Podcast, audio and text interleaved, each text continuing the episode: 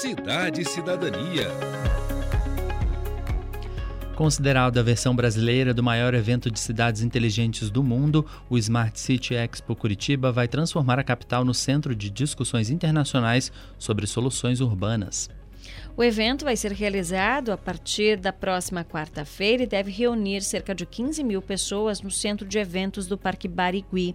Sobre este evento, nós conversamos agora com André Agra Gomes de Lira, auditor de contas públicas do Tribunal de Contas do Estado da Paraíba. Ele vai ser um dos palestrantes deste evento e vai falar sobre as mudanças que a tecnologia traz nos serviços públicos.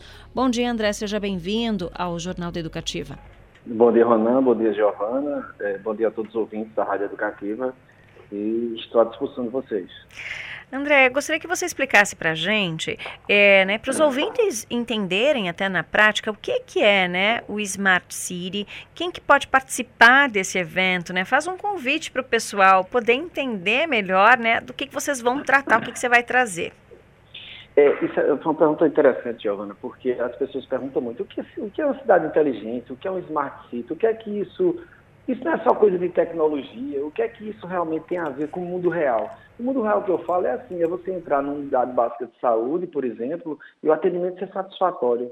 Ou o IDEB, a proficiência em português, em matemática, em ciência, de sua, de sua escola pública do bairro, ela ter um resultado satisfatório que permita que você tenha uma empregabilidade futura. É você ter condições de você estar numa cidade e ter seu emprego, ou estar numa região e ter seu emprego, precisar você estar migrando ou estar indo é, a, a, a outros locais por obrigação, por necessidade e não por opção.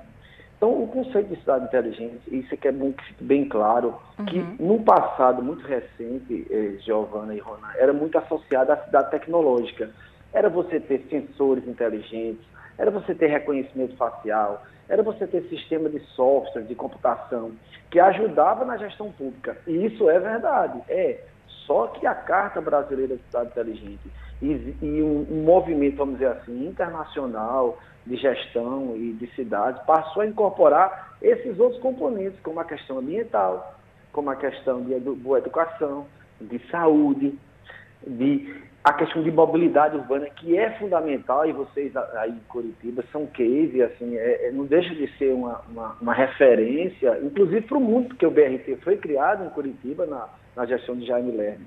Então, veja bem, aí você associa uma coisa interessante, lembrar que, a, que o, o mundo chegou agora, em novembro, a 8 bilhões de pessoas e nunca se viu um processo tão intenso de urbanização. O que é um, processo intenso de urbanização? As uhum. pessoas estão todas migrando para morar nas cidades. Então é aquele conceito de mega cidades, de cidades com acima de um milhão de habitantes, que outrora só tinha Roma no passado, você vai ver aí estourar em todos os lugares. O que, que acontece com isso? Você cria um grande desafio. Por quê?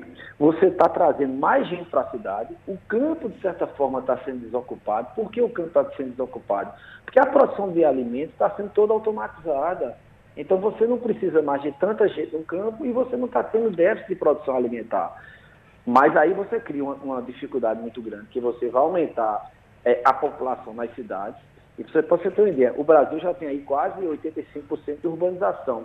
Mas quando você olha para a Índia, para a China, que só tem 30%, 40%, 50% de, de urbanização, tu imagina que é uma migração de uma população de 1,4 bilhões de pessoas chegando nas cidades e os gestores das cidades precisam dar, precisando dar conta disso.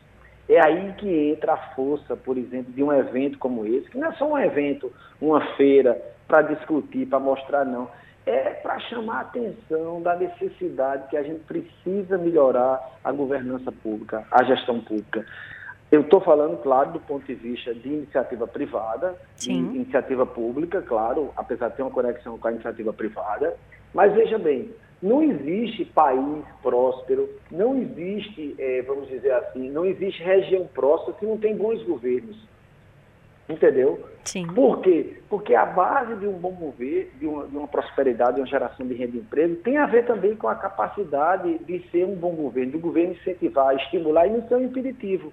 Então, assim, é nessa, nessa linha que, por exemplo, a, a sessão que eu vou, vou participar vai enfocar como a gente está melhorando a gestão pública através da inovação tecnológica e através desses conceitos de cidades inteligentes que estão também inseridos dentro dos ODS, que é a Agenda 2030 da ONU. E André, nesse sentido, agora trazendo para a sua palestra aí a tecnologia, né, o que, que ela pode trazer para os serviços públicos? Que exemplo que você pode trazer para a gente a respeito disso? Eu vou dar alguns exemplos do ponto de vista aqui do próprio Tribunal de Contas. O Tribunal de Contas do Estado da Paraíba hoje é, não, deixa, de ser uma referência nacional em termos de inovação é, e está trazendo algumas, algumas soluções não só para fiscalização, mas também, principalmente, para a, a gestão pública, ajudar a gestão pública. Em que sentido? Por exemplo, a gente tem um problema muito sério hoje que é o próprio risco do gestor inovar. O que, que acontece com isso? Ao não inovar, ao, ao inovar, o gestor às vezes, o gestor às vezes, desculpa, ele, ele, ele traz uma, assim, uma coisa muito nova para a gestão pública que às vezes os próprios órgãos de controle não compreendem, ou o Ministério Público não compreende. Então a gente precisa, primeiro, que é o que a gente está fazendo, trazer a gestão para tempo real. O que é que eu estou querendo dizer com isso? Nós temos hoje uma ferramenta chamada SAGNES. Nós somos o único estado no Brasil hoje que todas as despesas dos 223 municípios da Paraíba, você pode acompanhar em tempo real pelo seu celular. Ou seja, qualquer pagamento hoje, de qualquer contrato, de qualquer servidor na Paraíba, você tem o acesso de quem recebeu, qual foi a conta, o extrato bancário, qual foi o elemento de despesa, qual foi a função, se foi educação, saúde, já dentro de um processo de acompanhamento em tempo real. E nós criamos um sistema também de acompanhamento para que a prestação de contas, durante o desenrolar do, do, do, governo ao tempo que vai acontecendo, ele vai recebendo alertas automáticos. Então, ele já vai corrigindo. Quando ele chega no final do, da, do ano, a prestação de conta dele já está basicamente formatada. Então, é como se você desse, desse um suporte e diminuísse o risco, mitigasse o risco de o gestor não, não avançar preocupado com sua prestação de contas. Uhum. E aí tem um conceito que é interessante, Rona Giovana, que a gente está fazendo é o seguinte, é automatizando a elaboração de relatórios. Nós desenvolvemos agora, por exemplo, é, dois robôs, um chamado Turmalina e uma chamada Vanessa. O que é que eles fazem? Eles leem processo, eles leem empenho e eles traduzem isso em relatórios.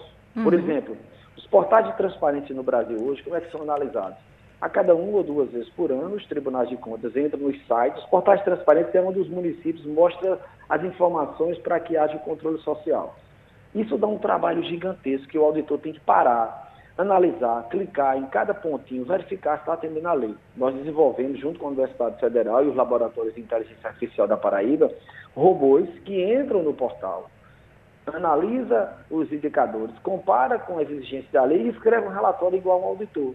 Uhum. Quando eu faço isso, o que é que acontece? Primeiro, eu estou analisando basicamente o que eu fazia uma vez por ano, eu estou fazendo semanalmente. Então, eu dou a oportunidade do gestor ser mais transparente, corrigir o problema e nutrir a população com informação para ele exercer a cidadania. E quando eu faço isso, eu aumento o quê? A produtividade da, da gestão pública. Se eu aumento a produtividade da gestão pública aumento a produtividade do tribunal, eu vou ter mais tempo de adentrar em, em, em assuntos que às vezes não dá tempo de examinar, como, por exemplo, o impacto de desempenho de uma gestão na mobilidade urbana, se está aumentando ou diminuindo o CO2, se está aumentando o acidente de trânsito, se está diminuindo o tempo de transporte.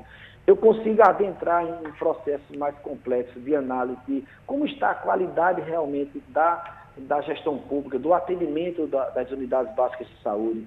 Então, assim, essa tecnologia termina com essa inovação, fazendo que o governo seja mais eficiente, mais rápido e se aproxime do time do, do, do, do cidadão. Está observando que se o gestor está acertando e ele está acertando ou errando, ele tenha alguém que observe para ele e já traga isso rapidamente para não deixar isso para muito tempo à frente, causando prejuízo para a gestão pública. Tá certo. André, a gente agradece a sua participação aqui no Jornal da Educativa, deseja para você uma ótima quinta-feira e que seja um sucesso aí a palestra e o evento. Obrigada. Obrigado, Ronan, obrigado, Giovanni, e convido a todos para participar. Assim, é um evento que vai trazer muita inspiração, vai trazer uma coisa que é bom a gente dizer, a gente está precisando atrair cada vez mais talentos para a gestão pública. Isso é um momento que a gente tem, que os jovens percebam a gestão pública como um lugar bom de se trabalhar, de prosperar, é, é, é, uma, é uma imagem que a gente precisa reconstruir culturalmente no Brasil e um evento desse traz muito assim, assim possibilidades, inclusive de empregabilidade futura, que é o que a gente precisa para esse povo para a gente ter um, um governo melhor e, e, ajudar a prosperidade do país. Muito obrigado a vocês pela oportunidade. Obrigada. Nós conversamos com André Agra Gomes de Lira, auditor de contas públicas do Tribunal de Contas do Estado da Paraíba, ele que é um dos palestrantes do Smart City Expo Curitiba. E se você quiser participar do evento, gente, ele vai ser na semana que vem, quarta, quinta e sexta-feira, no Centro de Eventos Positivo, que fica no Parque Barigui, aqui na capital. Os ingressos já estão à venda, você pode adquiri-los no site blueticket.com.br, blueticket.com.br. 8 e 25